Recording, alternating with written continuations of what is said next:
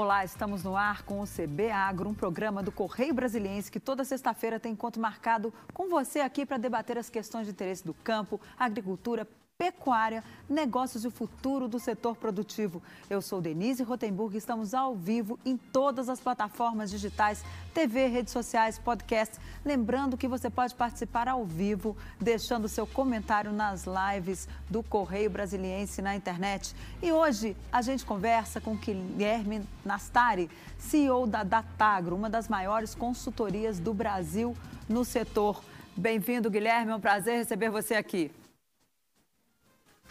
Boa tarde a todos, é um prazer para nós da Daltagro estar mais uma vez aqui no Correio Brasiliense. Obrigado, Denise, pela atenção e pelo convite. Pandemia, o setor continuou firme, mas teve algumas partes, algumas áreas que ficaram, tiveram problemas aí, inclusive para conseguir vender os seus produtos. Um deles foi o etanol. Como é que vai ser para recuperar o setor do etanol depois da pandemia?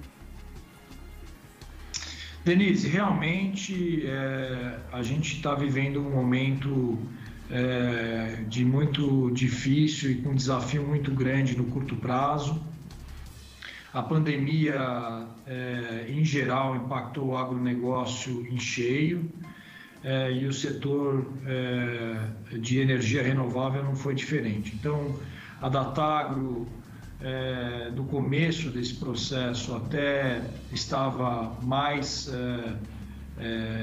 conservadora nas suas estimativas, mas o que a gente está observando nesse momento é que, apesar da crise ter sido muito importante e severa, o fato da indústria é, de energia renovável ser é, umbilicalmente conectada à indústria açucareira aqui no Brasil, né? quer dizer, as usinas de cana produzem também é, açúcar e etanol, produzem os dois produtos. Então, nesse primeiro movimento, as indústrias otimizaram a produção é, de açúcar, é, que o mercado mundial de açúcar estava numa situação de déficit, e é, fazendo com que você é, aproveitasse as oportunidades de preço é, no mercado de açúcar. É, e, consequentemente, com menos produção de etanol, é, apesar de ter menos demanda, a gente está vivendo uma recuperação é, nesta fase da pandemia. Então, o mercado de etanol volta a ter preços é, nas mesmas bases dos mesmos períodos do ano anterior, com consumo é, menor do que a gente observou em 2019, mas no mesmo nível de 2017. Quer dizer, é, é um problema, existe uma desaceleração, mas a gente achava que ia ser muito pior, né?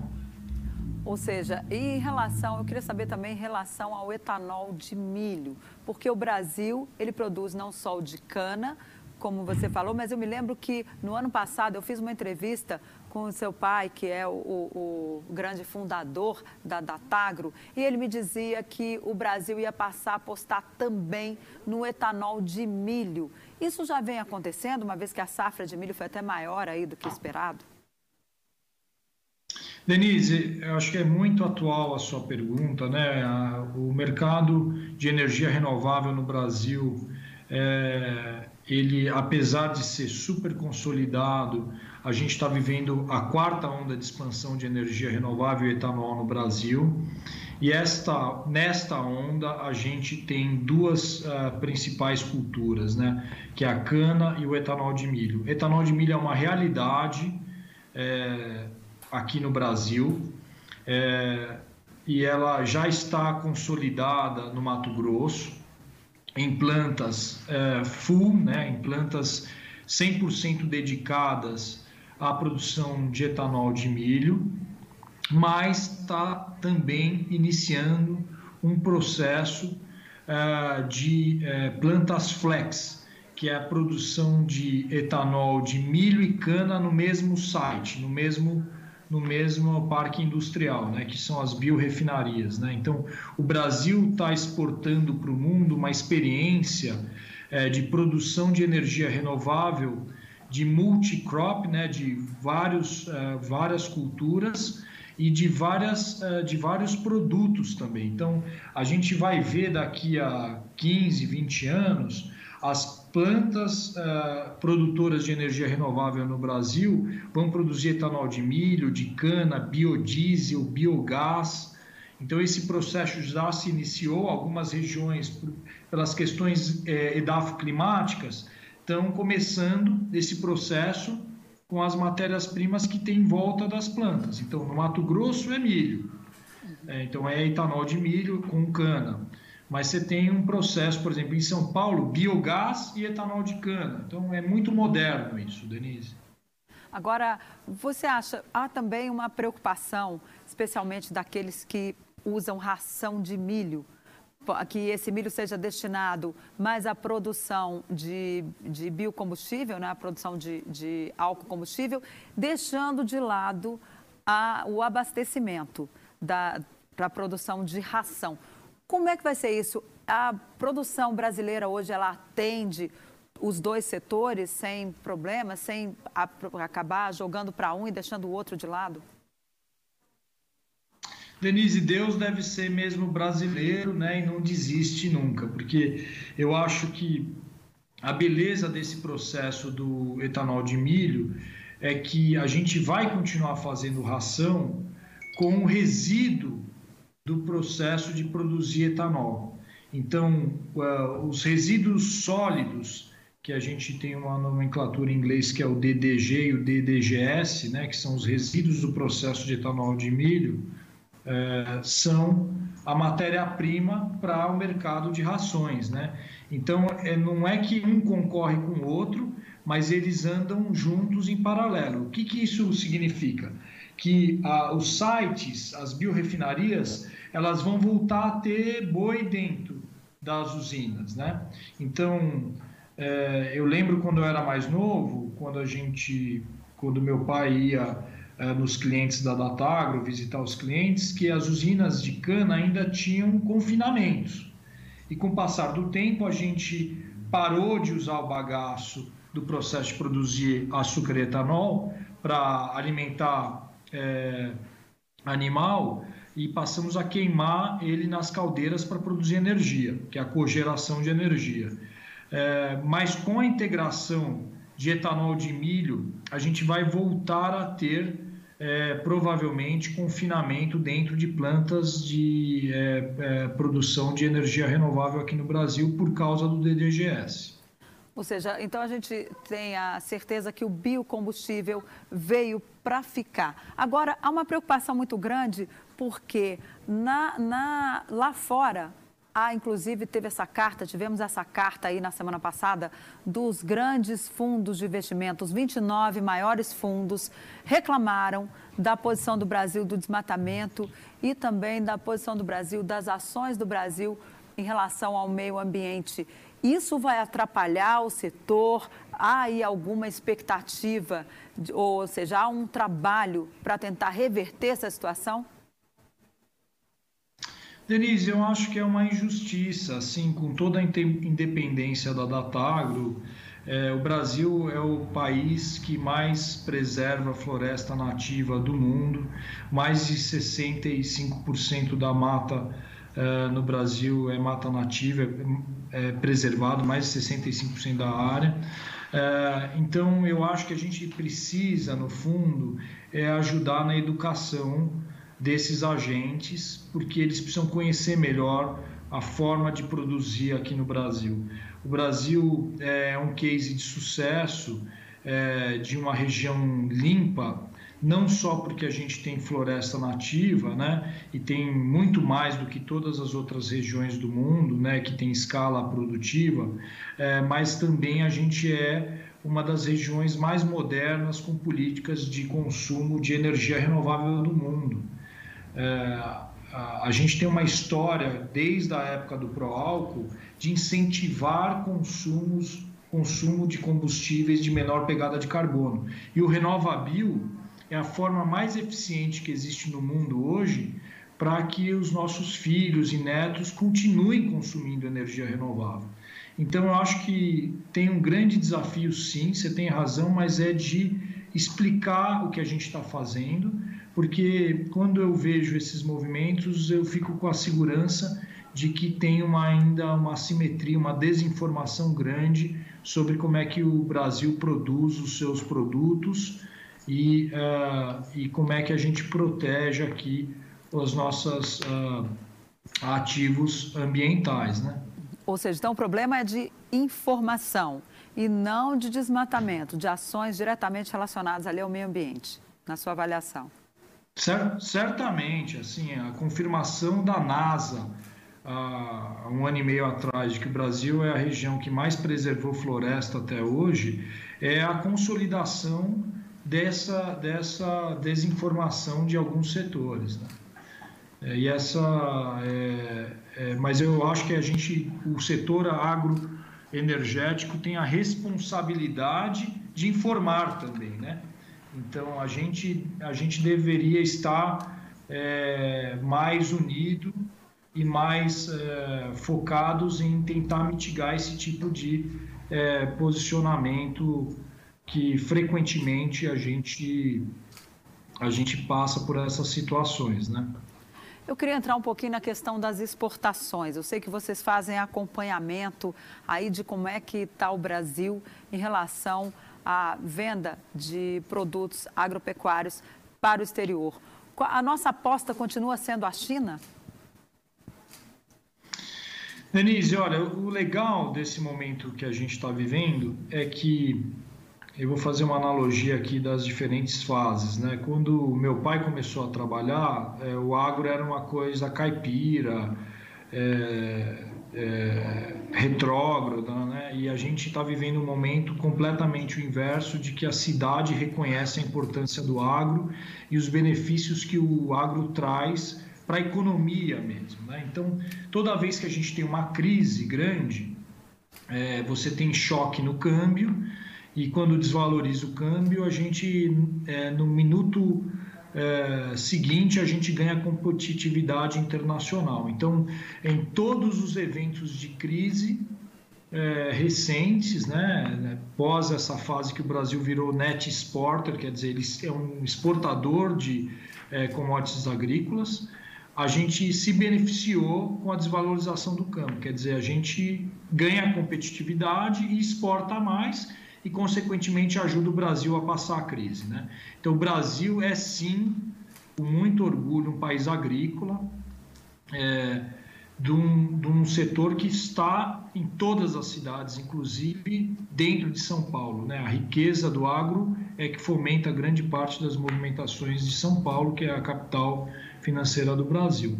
A China é o parceiro é, estratégico do Brasil, sim.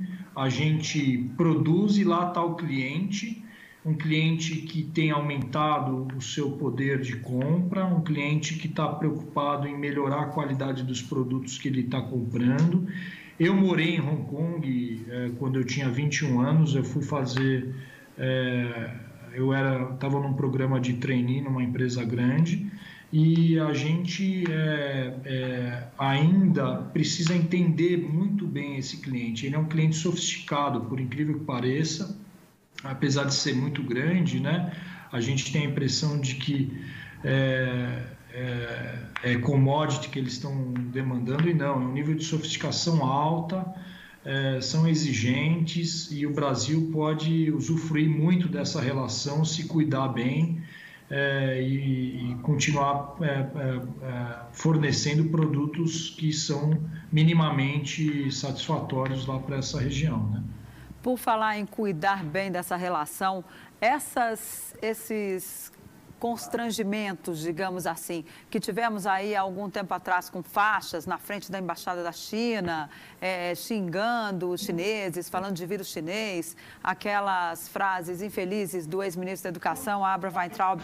Isso prejudicou de alguma forma as exportações brasileiras ou o chinês é muito pragmático, a hora que fala de negócio ele não leva isso em conta? Eu acho que isso é muito pequeno perto da relação que já existe, né?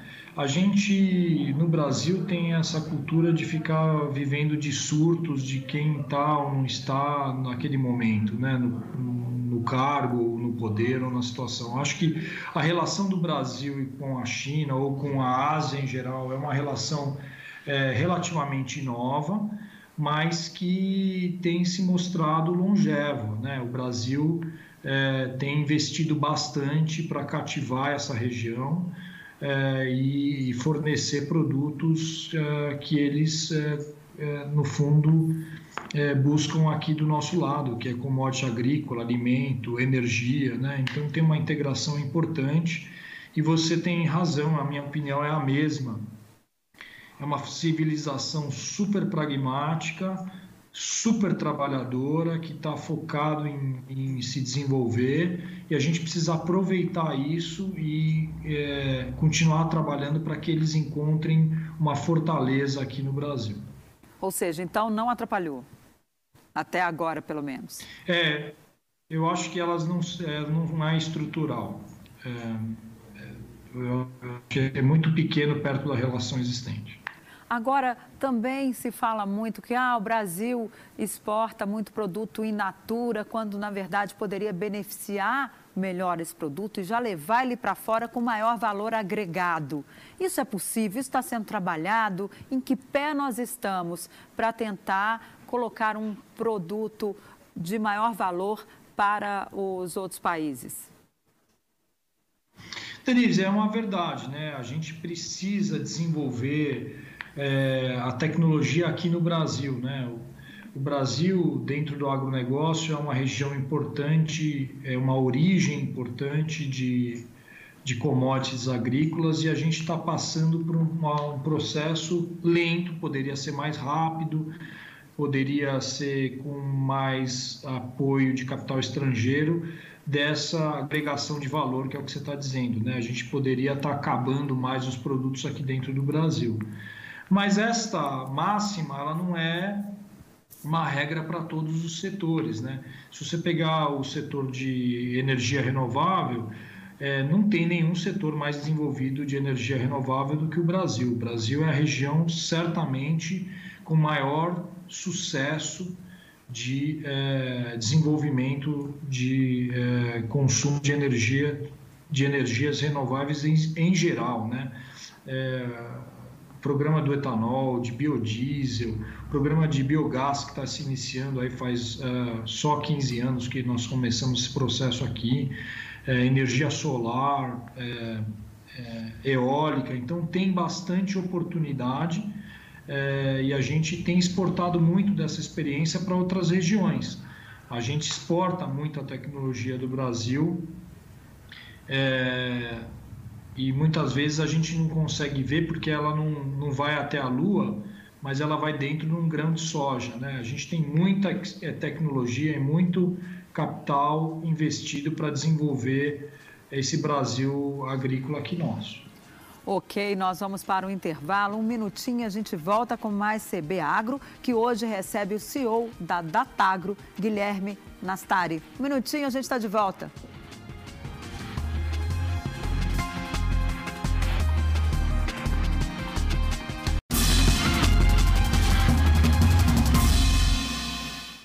A gente volta com o segundo bloco do CB Agro, que recebe hoje o CEO da Datagro, Guilherme Nastari.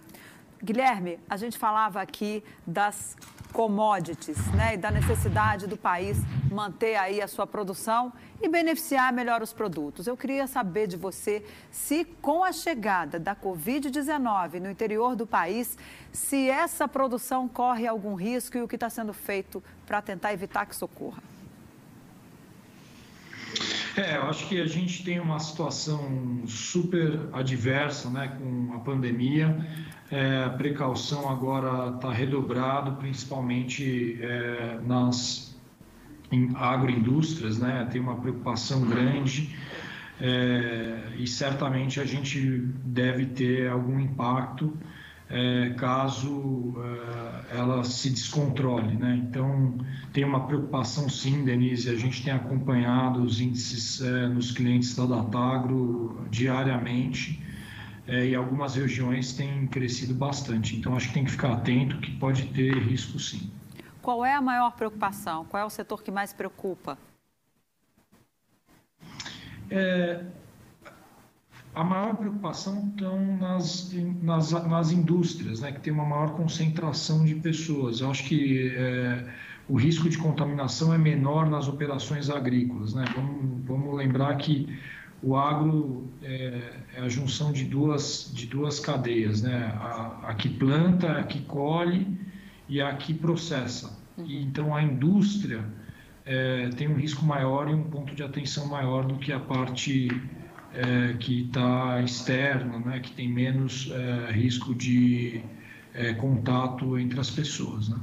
E vocês pensam em, sei lá, contratar epidemiologistas ou já tem gente é, orientando ah, esses agricultores?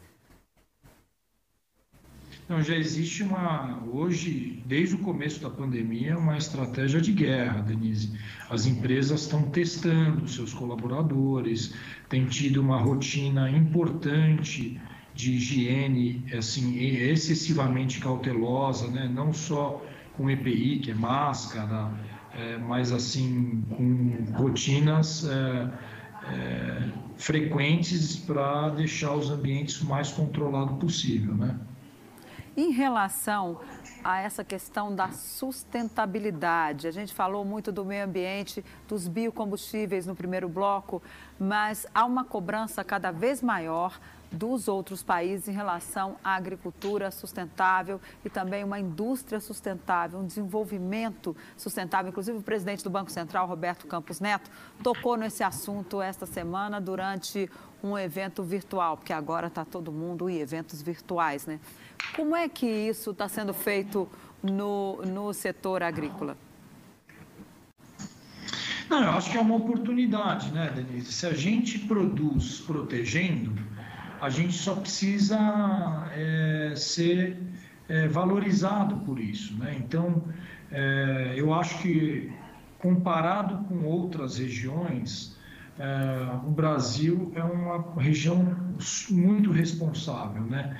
é, ambientalmente. E a gente vive esse mandato dentro do atual Ministério do Meio Ambiente, né? Um, que é um mandato de, de é, tentar fazer com que a, a, a, sociedade, os grandes centros reconheçam esse esforço. Né?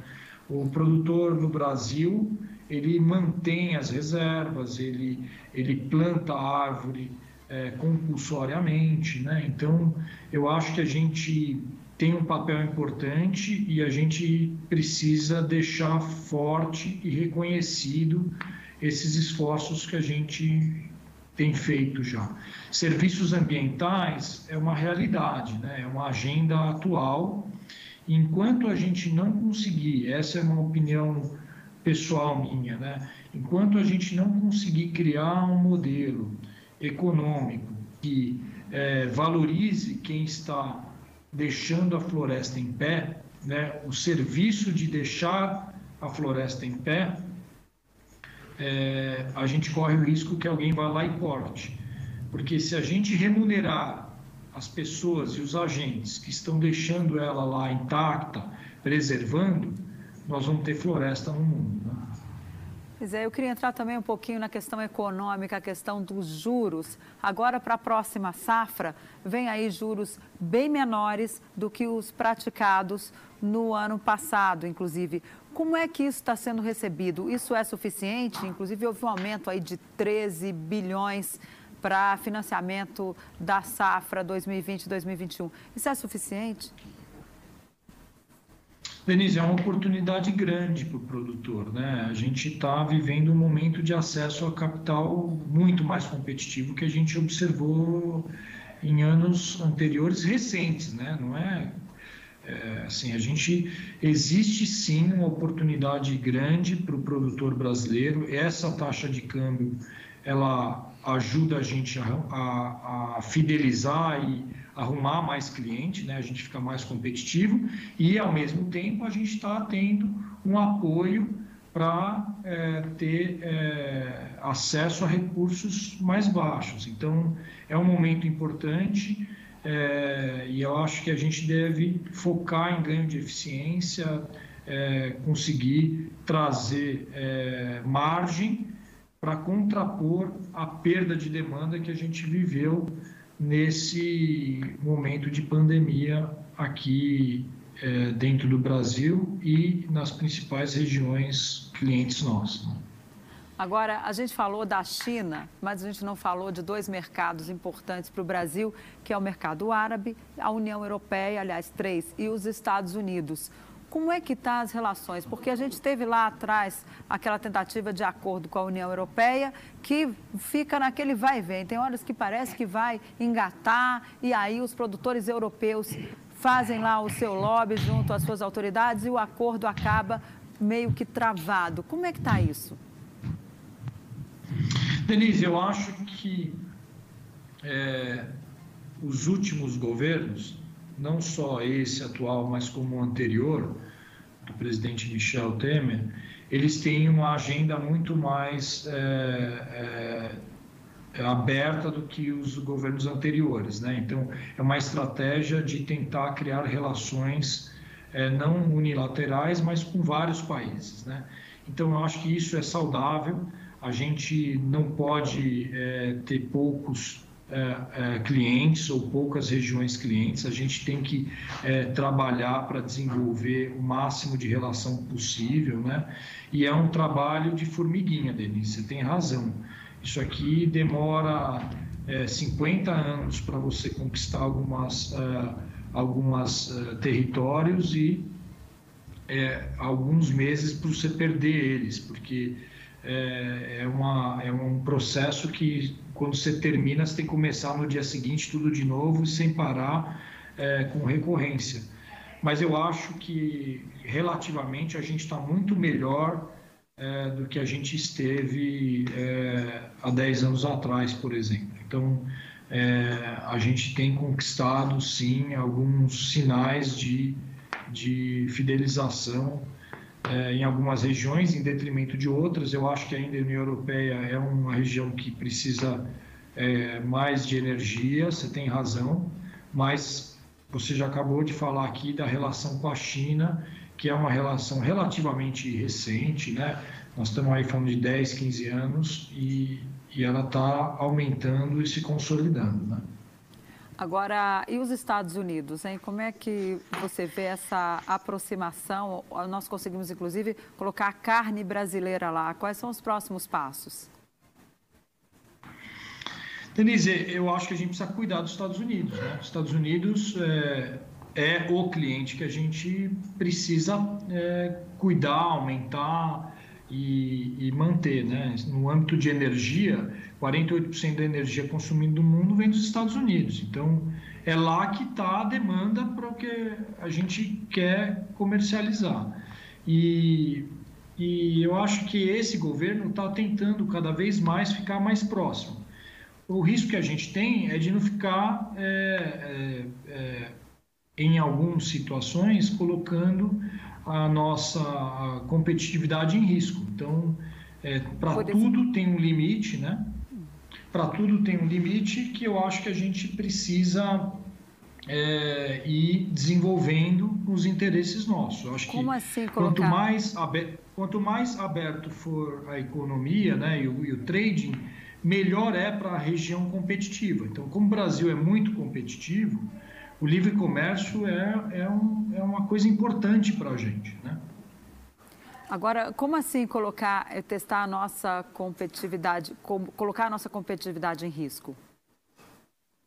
Não, eu acho que a gente não, não deveria criar é, regras que, de alguma maneira, restringam os acessos de um ou outro produto em detrimento ou interesse de outro. Então, é, como o Brasil é uma região é, a gente não é o maior produtor do mundo porque a gente tem sol, terra e água. A gente é o maior produtor do mundo de várias culturas porque a gente desenvolveu cliente. A gente tem demanda pelo nosso serviço e a gente usa essas características edafoclimáticas a favor da gente. Então, nessa situação, o livre mercado é importante porque a gente tem competitividade. Uhum. E a gente ganhou essa competitividade depois do período de desregulamentação. Se a gente olhar a história do Brasil, o Brasil passa a ser exportador de produtos agrícolas quando o governo para, para de interferir é, no nosso dinâmica, na nossa operação. Então, é, eu acho que é saudável, sim, a gente é, trabalhar. É uma agenda importante do Itamaraty e nós aqui da indústria, do agro e da indústria em geral brasileira, a gente tem que apoiar esse tipo de iniciativa. Ok. Guilherme, muito obrigada pela sua participação. Infelizmente, o nosso tempo acabou, mas já fica o convite para você voltar aqui e comentar mais sobre esse, esse tema tão importante e esse setor tão importante para o nosso país. Denise, muito obrigado. Vocês do Correio são super simpáticos sempre com a família da Tagro. Vocês contem conosco. Nós estamos à disposição. Obrigada.